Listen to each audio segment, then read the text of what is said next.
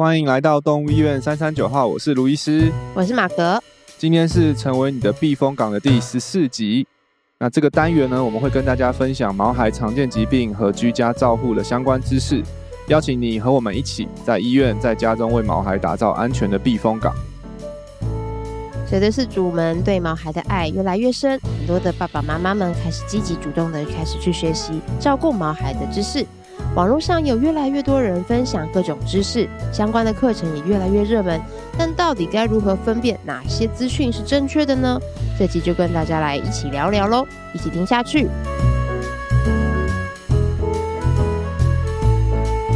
好，这一集来的真的是又快又突然。对，我们三三九号首次挑战时事题，对，真的蛮时事的。这集这个也真的是最近。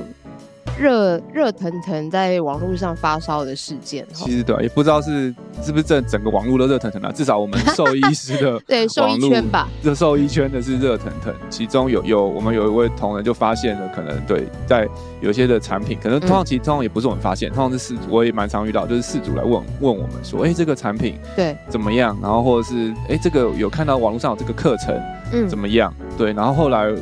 大家最近收一门突然就发现说，哇，现在这些课程跟产品怎么这么这么的的多？对，对就是五花八门，五花八门。然后，但是中间其实有很多很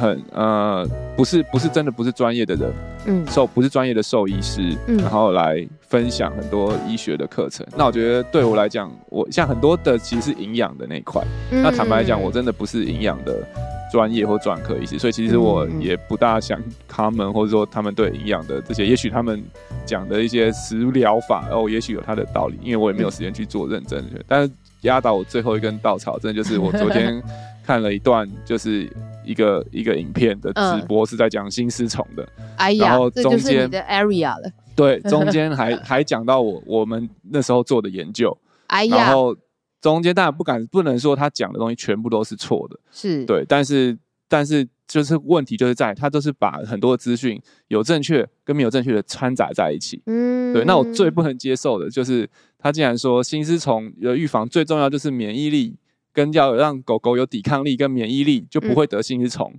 我嘞，好，B，对 B，，然后我就觉得说我真的其实我真的是不 care，就是你们相信。就是到底有多少人相信他，然后要照他方法去做，那不 care。但我 care 的是，如果你家的毛小孩因为你相信了这些话，然后就得到心丝虫，或者是，或者是或或是没有维护到健康，那这个这个是我真的很，我们 身为社会是，我们很 care。嗯，对啊，所以我觉得这是很大的问题，因为像心丝虫，它的感染，它健康的狗也是会感染心丝虫，只要你没有做预防的话，嗯，对，所以狗狗就是在台湾的温度，狗狗。就是心丝虫最好的温床，最好的饲主，对，对，所以我们像他可以有引用我们的研究的结果，但是我们的结研究很重要的是，那些狗都是没有预防心丝虫的狗狗，嗯，并不是全台湾住在外面的狗都有一半都会得心丝虫，那些是没有预防的狗狗才会得心丝虫，所以其实你有好好预防，基本上是你可以跟这个疾病说再见的，嗯，对，但我就是会听到说，哇，就是。怎么就是竟然可以这么大啦，在网络上然后直播，然后大家问他专业的问题的时候，他也好像一个兽医师一样去回答很多专业问题，嗯，但我都可以看得到他其实就是当下在 Google 而已，然后把他 Google 东西念出来。哦，我真的看完那影片，我真的超级气的。然后最气的是，我经常一个是我花了我宝贵的时间看这个影片，第二个是我还帮他的 YouTube 就是多按多了一个观看数。对，所以，我们今天不会有任何的告诉你这些资讯是哪里来，因为我觉得 一个是博会不需要帮他宣传，对，对，对，但是我们这一集想要做的是可以让大家了解一下该怎么样去辨识一下，现在网络上资讯这么的多，嗯，那到底哪一些是正确的呢？哪一些是可信的？哪一些是呃是真的可以可以帮助到你的毛孩的呢？对啊，嗯嗯，像马马哥，你应该自身经验。之前其实在来新传前，应该就是已经是毛孩的爸妈了，对，对，对，对。然后那时候就接触到很多资讯。到你现在进来 新常工作后，嗯，我觉得你觉得在这些资讯的搜寻上，你觉得你有什么心路历程可以跟大家分享吗？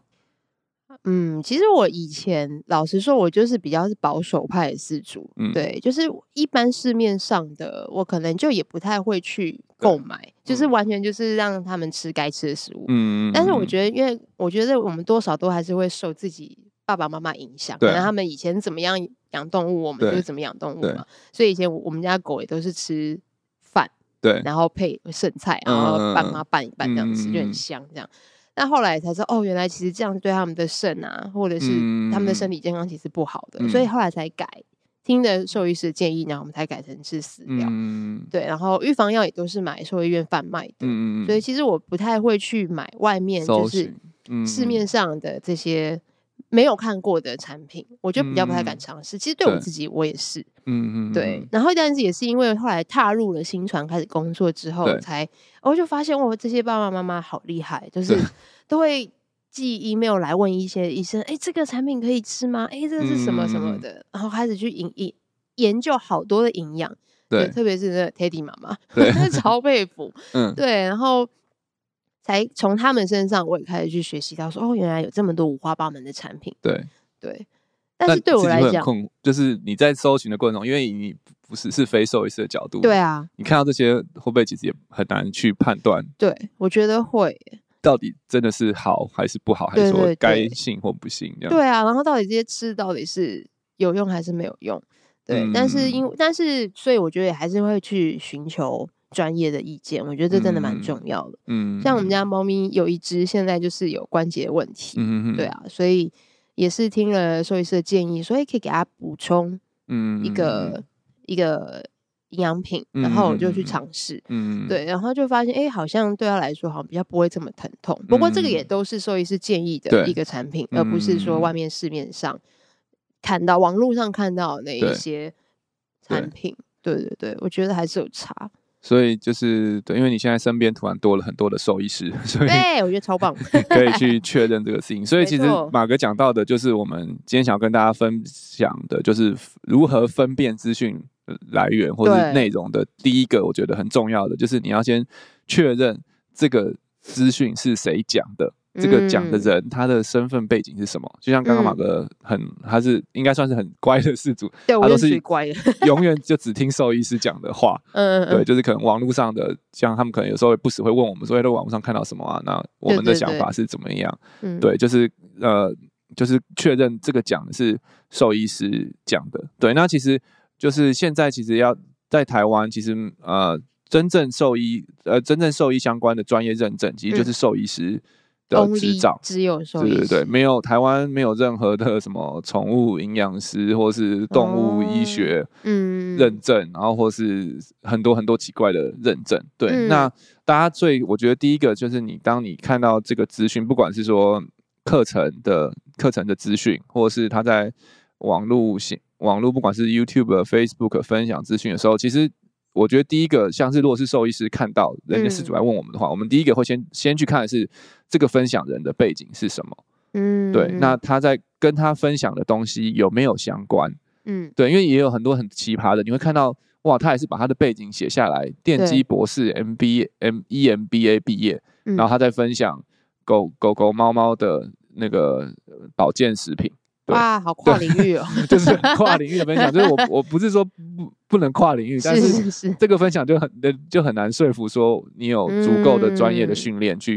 分享这些的东西。对，那甚至是有些人还会贩售产品，甚至贩售课程嘛。对对，所以我觉得我们像我们兽医师第一个分辨的方法，就先看他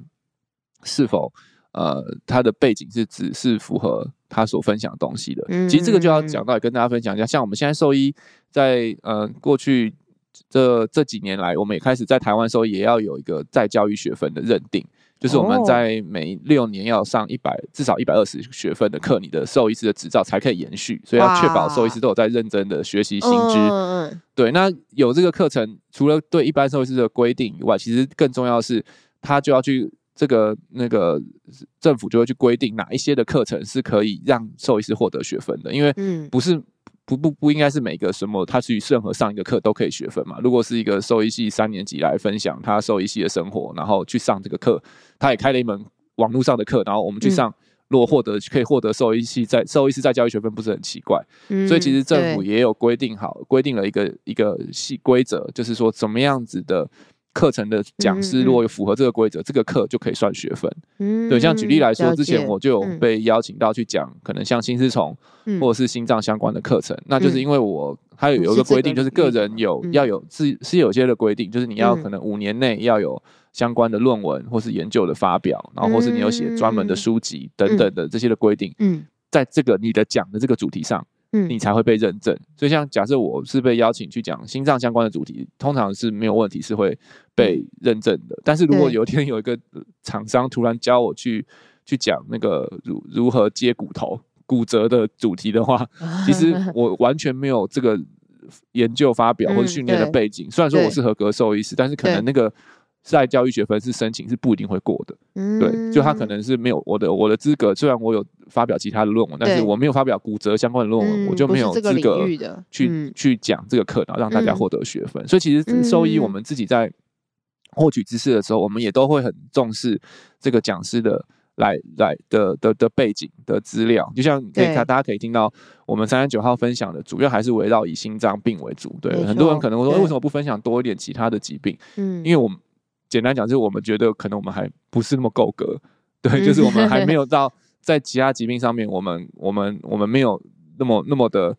厉害，或者说经验那么丰富到可以这样子侃侃而谈。但可能心脏我们可以，对，所以可能也许未来要聊起其他疾病，我们就会聊邀其他医生来聊。对啊，我们可以当一个平台是没有问题。但我们自己，我们其实也知道，说我像我就可能不会去。聊聊肿瘤的，因为因为可能我一年可能看到肿瘤 case 可能不到五个，可能然后五个里面都是来做心脏检查，也不是来看肿瘤。对，那那这个如果要解到肿瘤，我我为什么不可以不找我学长或我的同学更专业，一天看五个肿瘤 case 的人来来分享？对，所以我觉得在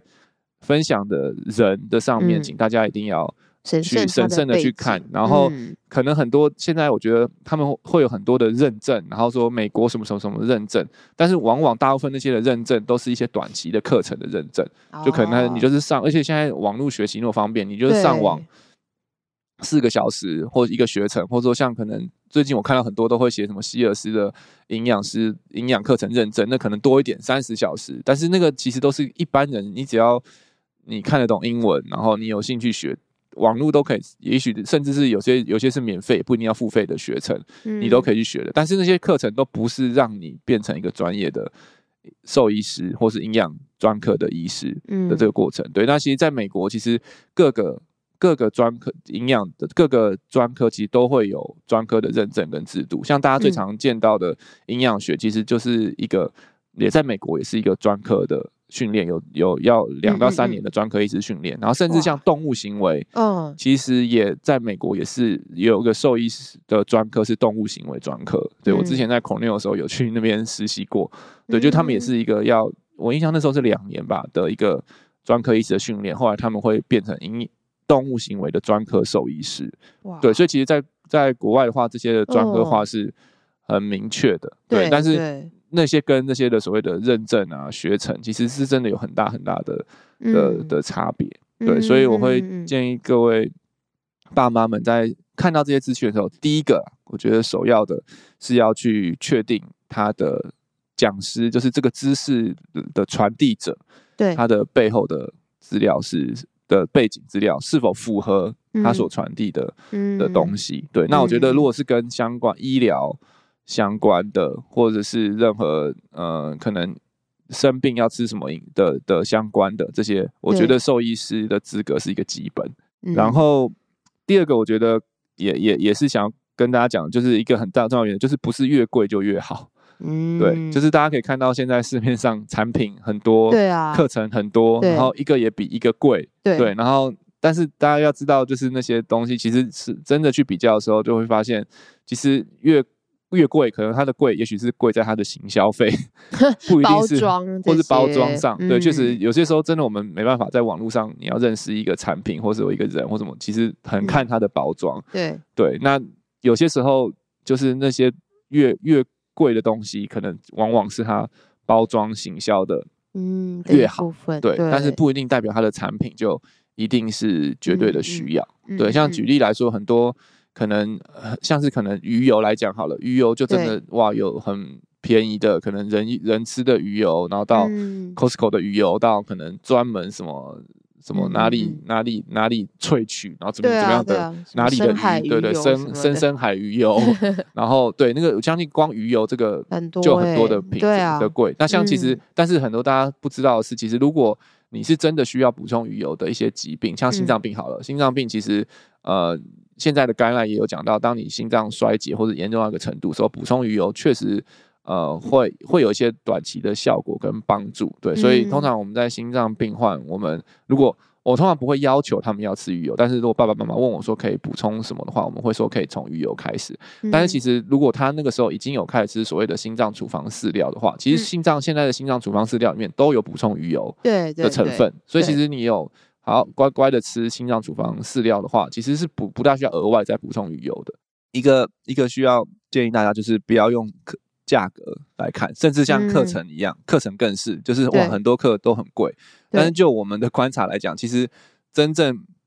我们在分享正确知识的人，其实我们都不是靠这个赚钱，我们我们还有。感谢上帝，让我们有其他的方式维生。对，可能是我们兽医师的本业、嗯。对，就像可能三三，我们也三三九号的分享，我们也不是要靠三三九号养活新船，那是新船养活我们。对啊，对，所以所以其实很多时候，其实真的好的知识、正确知识，其实是免费的，是是不一定需要花你很多钱才可以获得。特别在现在这个世界世代里面，我觉得蛮多很多的兽医师也愿意跳下来做。分享、嗯、对，所以我们在文末，我们也会在这个也会跟大家分享我们几个我们推荐的嗯。的知识的来源啊，对，但但我我我是纯粹个人推荐，就是我代表我有我有听的，但不代表我没推荐就是不好的哈，我现在先讲清楚，我有我我我有写的，就是我平常有在听的，所以我比较知道可以推荐给大家，但是我因为我没有办法每天听所有，因为真的太多了，太多粉砖，太多 p o c k e t 我也不可能整天看。第三个想要建议大家的方法就是。嗯呃，请兽让兽医师为你来把关，对，就是如果就像我觉得就像刚刚马哥讲的，就是你或他有现在有任何的资讯，对，就是都会先来问我们医生说这个是不是对的，可不可以接受的。嗯、如果前面你无法分辨他的身份是不是好，然后你也无法分辨这个哇看起来很 fancy 的网站介绍的那么的详细，到底是不是真的这么的好？那我觉得一个方式就是你可以拿去问你的。兽医师，请兽医师来评估。对，因为一开始我其实也觉得，哎呦，其实大家都可以去学习这些东西，然后去分辨啊，等等。但是我后来真的也是意识到说，哦，其实我们兽医念了五年，然后学了这么多的课程，这么多学分，其实真的还是跟一般的爸妈还是在知识上有蛮大的差别。对啊。有蛮大的差距，就是我们可能会考量的东西，嗯、我们会觉得哦，一定要考量的东西，可能不是每个人都会想得到。对，嗯、所以我觉得在，或者说可能在，即使我们不知道这个东西，嗯、但是我们都会有一些的管道，我们可以去搜寻它有没有一些官方或是的文件，嗯，或是甚至是论文去支持。对，像一些真的好的好的产品，其实他们或是负责的厂商，他们除了自己内部的一些的研究之外，可能他们还会跟外部的单位合作。去请外部的单位去做一些的实验，去认证他们的产品的效果。嗯，对，在兽医其实这是非常非常常见的，嗯的的东西，像是可能处方像处方饲料，可能他们产品内部做出来这个处方饲料会有他们自己的报告嘛，所以他们才可以上市。但他们上市后，往往他们还会再跟可能呃教学院的兽医师合作，譬如去使用。这个处方饲料跟没有使用这个处方饲料去做一个比较，临床上面的第一线的比较，去看出来说这个诶到底这个饲料的帮助在哪边？对，所以我们通常我们就会有比较多的管道去找到这类的，真的是有实证医学证据的一些的的报告。对，所以我觉得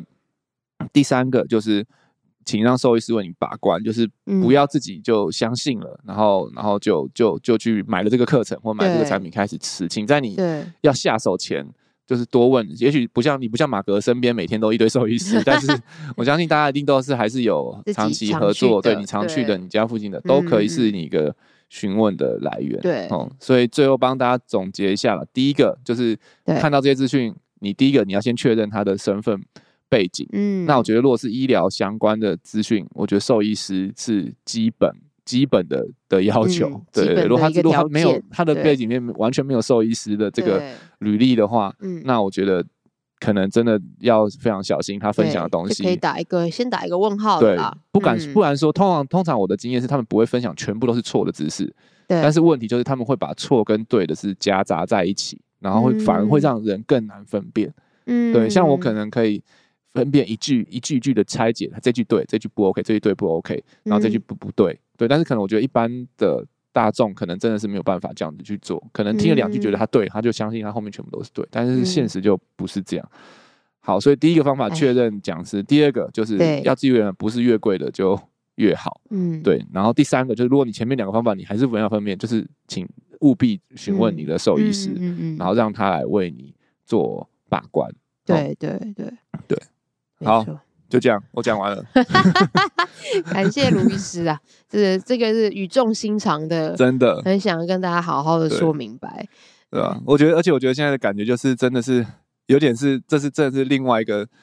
战场，不是说我们要跟他打战，而是而是就是话语权的那个，就是我觉得这也是为什么近年来有越来越多的兽医师想会投身在分享知识，因为就是我们真的不分享，他们就是会一直讲哎，而且他们的越声音就会越来越大，越来越大，然后很多时候我们反而会，我们本来工作我们好好做就算，但是我会受到影响，就是因为越来越多事主来问我们他们的事情，他们讲的那些东西，然后我们就。我觉得我们就是以前都是兽医师，都比较温文儒雅，就是啊，不要去太讲人家或什么之类的，然后不想要曝光做这些事情。但是后来就发现，常常我们都属于真的是挨打的状况，我们都只能他们分享一个东西，我们还要去帮他解释，说哦，他讲的这个是不对的或者什么的。所以我觉得现在就是也越来越多兽医师投身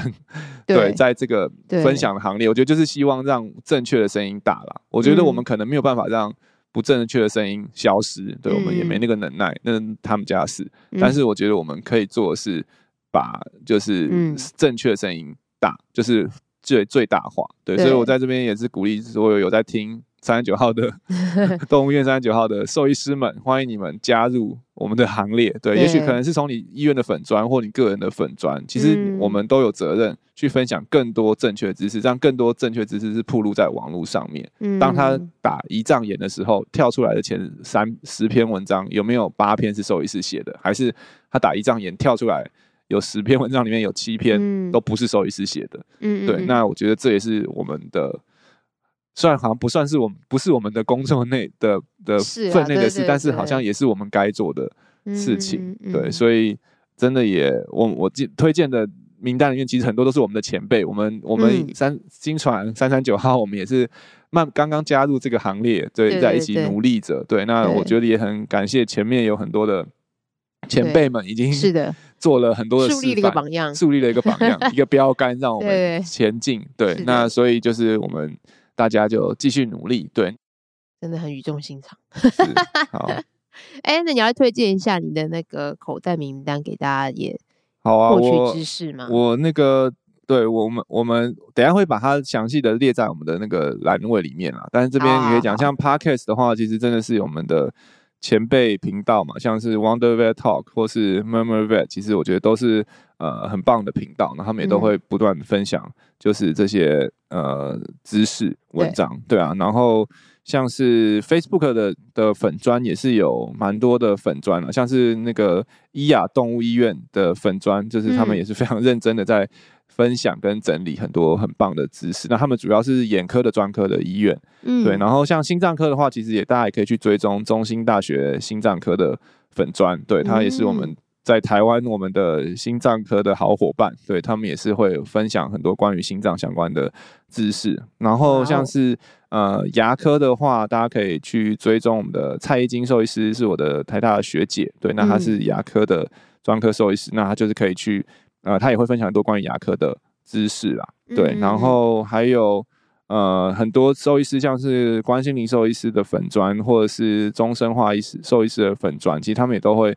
哦，他们都会更时事，他们、哦、真的、哦，他们几乎都会分享非常时事的话题，所以想要知道兽医界最近在聊什么，看他们两个粉砖应该就会都会跟得到。对对对，然后兽医好想告诉你，我觉得也是一个真的是很认真在分享，然后兽医的生活跟。跟知识的一个粉砖，对，然后也是非常的棒。然后呃，兽医老韩也是我们的学姐，对，她透过那个可爱加上一点厌世的图文，来分享很多很棒的的兽医的呃动物医疗相关的知识。对，那这些这这些今天推荐的，嗯。的的照护知识都是都是有都是兽医师主持跟主导，嗯、所以我会说这个就是我们刚讲的第一个确认讲师的身份跟背景，至少是兽医师，嗯，是基本款，然后之所以就可以确保说他们分享的内容是好的。然后再再次强调，我我这次算是正面表列，所以 没有表列的不代表他们就不好，对，只是我没有我真的没有时间每个都去 follow 都去听，对，所以如果你们有知道，你们也可以推荐，或者是你们想要问我们说。这个是可不可以看，值不值得看？你也可以私讯或留言给我们，也许我们也可以帮大家分辨区别一下。对对啊，嗯。不过我也觉得，就是对，就像卢医师讲的啦，就是。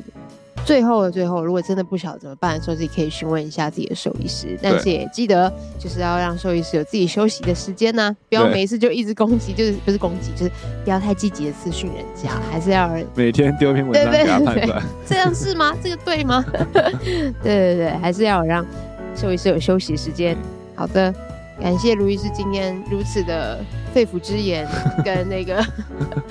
发自内心的分享，希望也可以帮助到各位的毛孩爸妈们一些在网络上看到这么多五花八门的资讯的时候，一些比较可以去滤那个叫什么过滤的一些方法啦。嗯嗯、对，希望提供给大家啦。那今天的节目就到这边。如果对今天的节目内容还有其他的问题，欢迎透过五星评价留言或填写资讯栏里的 Q&A 连接与我们联系。喜欢我们的节目，欢迎订阅动物医院三三九号 Podcast 频道，点赞我们的脸书粉丝团及追踪我们的 IG。如果有想要获得更多的医疗资讯或观看影片版本的节目，请上新传动物院的官网及订阅新传动物院的 YouTube 频道。那我们下集见喽，拜拜，拜拜。